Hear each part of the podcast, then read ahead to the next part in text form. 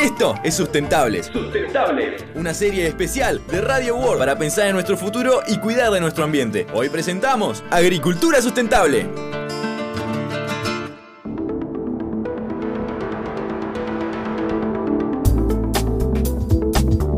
En el capítulo de hoy te vamos a contar de qué hablamos cuando hablamos de agricultura sustentable. La agricultura sustentable es aquella que promueve la calidad del medio ambiente y a la vez recursos básicos que dependen de la misma. Le preguntamos a Martín Westergel, agrónomo de la ciudad de Buenos Aires, profesor de la Cátedra de Ecología de la Facultad de Agronomía de la UBA e investigador del CONICET, sobre lo principal que se debe hacer para cuidar el suelo.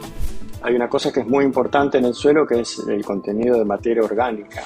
Es cuánto del suelo está compuesto por eh, material basado en carbono, restos de plantas y microorganismos y animales que se han acumulado con el tiempo y eso le da unas propiedades muy especiales al suelo y es algo que, a lo que siempre los agrónomos le prestamos atención porque tiene que ver con mucho del funcionamiento de un suelo. Y entonces todas las prácticas que apuntan a conservar la materia orgánica o aumentar su contenido en el suelo eh, ayudan a hacer una agricultura más eh, sostenible. Por ejemplo, asegurarse de que no haya erosión, que es uno de los elementos que se lleva a materia orgánica, o eh, hacer rotaciones adecuadas de cultivos anuales, de leguminosas que fijan nitrógeno, de pasturas o pastizales que restablecen la estructura del suelo. Es decir, hay una serie de dejar cobertura, dejar eh, material muerto una vez que se cosecha, eh, hacer mínima labranza, es decir, cuando se va a, sembrar un cultivo no dar vuelta a la tierra. En las últimas décadas, la sociedad se familiarizó con el concepto de buenas prácticas agrícolas. Pero, ¿qué son realmente estas buenas prácticas? Se lo preguntamos a Martín Westergel. Las buenas prácticas agrícolas no son otra cosa que los manejos, la, la, tecnología, los procedimientos que se utilizan eh, en el manejo de la agricultura con el fin de que la producción de alimentos sea sana, eh, afecte lo menos posible o, no afecte negativamente propiedades de los ecosistemas y eh, genere una, una, renta, un resultado económico favorable para los productores. Le consultamos también a Martín Westerhead las acciones que se pueden hacer en las agriculturas de gran escala y en la agricultura más pequeña para promover una producción más sustentable. La primera cuestión a tener en cuenta con la agricultura de gran escala y la más pequeña es eh, no caer en, clichés o, ideas que, pueden parecer atractivas a primera vista, como decir, por ejemplo, bueno, una agricultura a gran escala puede tener eh, efectos más dañinos sobre el ambiente que una agricultura a pequeña escala o una agricultura industrial peor efecto que una agricultura mm, familiar, por ejemplo, que son cuestiones que a veces eh, suponemos ciertas porque nos parecen muy intuitivas y que pueden ser ciertas en algunos casos y pueden no serlo en otros. Hoy en día se puede hacer cultivos eh, que reconocen la heterogeneidad ambiental y se pueden manejar los lotes de una manera eh, diferencial por niveles de uso, eh, por calidad del suelo, hacer una cosa en, un, espacio como una loma, otra cosa en un bajo y todo eso medianamente computarizado, etcétera. Y, bueno, y eso quizás es una práctica que se puede, se ajusta más a una eh, producción de gran escala, que a una producción pequeña en donde esas decisiones no requieren de, toda esta sofisticación, sino que básicamente un productor familiar maneja una hectárea y, conoce palmo a palmo eh, cada centímetro cuadrado del terreno y no necesita un satélite que le diga dónde, tiene que hacer esto y dónde tiene que hacer lo otro. Es decir, que hay que adecuar eh, los manejos a la escala eh, a la que se está produciendo. Mientras, Nicolás Torre, economista de la Universidad Nacional de Córdoba y especialista en economía agroindustrial, comenta sobre la importancia de la escala en la producción agropecuaria sustentable. La escala de la producción agropecuaria no importa, lo que importa es hacerla de la mejor manera. Y aquí quiero ponerles el caso de un proyecto eh, argentino, de un joven brillante argentino conocido como Enrique Besone quien este, enseña de forma gratuita Donoren, síganlo por Twitter, Enrique Besone, cordobés de Villa María, un joven de 37 años. Enseña gratuitamente y envía gratuitamente semillas a todo el país para hacer una huerta en casa. Pero estamos hablando de una huerta que puede ser hecha en el patio de la casa de la abuela o, o propia o también hablamos de una huerta arriba de un edificio, en el techo de un edificio. Si tu edificio tiene un espacio suficiente para hacer huertas en el techo de tu edificio o en el balcón de tu departamento, también es apto que contactes a eh, Enrique Besone. La producción en escala no es la única forma de producir. También Nicolás Torre nos cuenta cómo está Argentina en materia de agricultura sustentable. Argentina hace cuatro décadas comenzó a aplicar metodologías de producción sustentable para la producción de granos, la producción de carne, lácteos y también muchas frutas y hortalizas y otras verduras.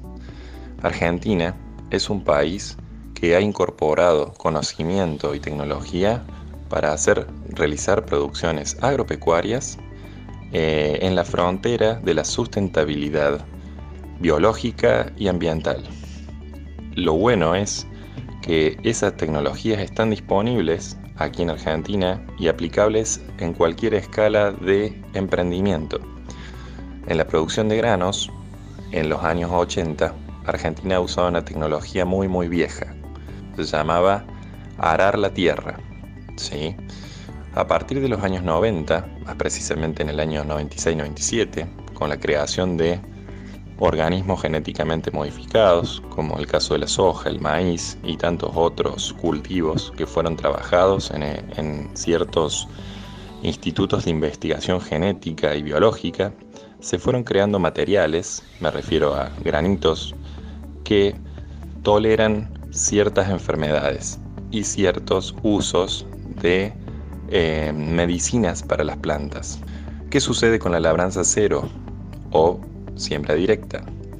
Los productores tuvieron que cambiar su forma y sus máquinas para trabajar la tierra. ¿Cómo? Tuvieron que cambiar sus sembradoras. ¿Para qué? Porque las máquinas que se usaban antes requerían de que un señor o el propio dueño del campo primero arara la tierra para poder sembrarla. En la actualidad, gracias a estos avances tecnológicos, los productores han dejado de arar la tierra. ¿Y eso qué ventajas tiene? Las ventajas que tiene es que la tierra ha dejado de ser arada y rota y evitamos de que nuestra tierra se convierta en un desierto. Nos contactamos con Andrés García Arena, vocal titular de APRESID, la Asociación Argentina de Productores en Siembra Directa, y nos habló sobre la misma, sus puntos positivos y cómo afecta al suelo. La siembra directa no es una simple labor de siembra, es un sistema que incluye la siembra propiamente dicha, además de la rotación de cultivos, manejo integrado de plagas y fertilización balanceada. Es una forma de entender la agricultura atendiendo principalmente la salud del suelo. La forma que afecta al suelo, si se cumplen todos los principios antes detallados, es en un mejoramiento del mismo y en un incremento de todas las variables, materia orgánica, porosidad, infiltración.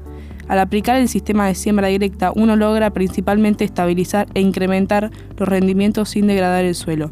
Más alimento conservando el recurso más importante que tiene la humanidad, el recurso suelo.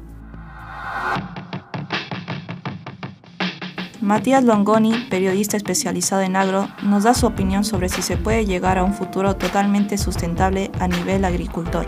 No, no, no se puede lograr una agricultura absolutamente sustentable porque no hay nada que sea absolutamente sustentable. Cualquier intervención del hombre sobre el ambiente eh, apunta, digamos, a involucionar en términos de sustentabilidad. Por supuesto, que la agricultura apunta cada vez más a ser cada vez más sustentable y hay un montón de modos de hacerlo en materia agrícola eh, y hay todo un debate agronómico muy interesante, muy intenso respecto de si hay que prescindir de agroquímicos e insumos eh, de, origen químico, fertilización química, eh, si esto es simplemente ir a la agroecología y dejar de, hacer todo, de usar todo ese tipo de insumos o si esto es utilizarlos responsablemente con buenas prácticas agrícolas y en menores proporciones, reemplazando, paulatinamente por bioinsumos, todo, todo este proceso de reemplazo y de hacer una agricultura un poco más sustentable se está produciendo y tiene enormes discusiones en, el agro. En materia ganadera es más fácil esto porque no se depende tanto de insumos químicos, hay eh, sistemas ganaderos como el de rotación intensiva que ya se están probando con, con efectos muy concretos eh, eh, sobre la, recuperación de los suelos, pero todo este es un proceso que va a llevar muchísimo tiempo y todavía requiere de mucho énfasis, sobre todo las políticas públicas. ¿Y por qué digo esto? Porque si vos a las políticas públicas son absolutamente regresivas en términos que, cargan a los productores de muchísimos impuestos, en el caso de Argentina con las retenciones y otras, y otras eh, particularidades que meten mucha presión sobre los productores, a los productores les queda poco espacio y poca rentabilidad para tratar de ser sustentables. Muchas gracias a Martín Nuestergel, Nicolás Torre, Andrés García Arena y Matías Longoni por la información aportada. Y gracias a vos por escucharnos. Esperamos que lo hayan disfrutado. Hicimos este capítulo. En la producción, Tiziana Mamone y Priscila Roldán. En la conducción, Luisa Álvarez y Saya Bernal. Te invitamos a seguir escuchando Sustentables en todas las plataformas de Radio Bordo.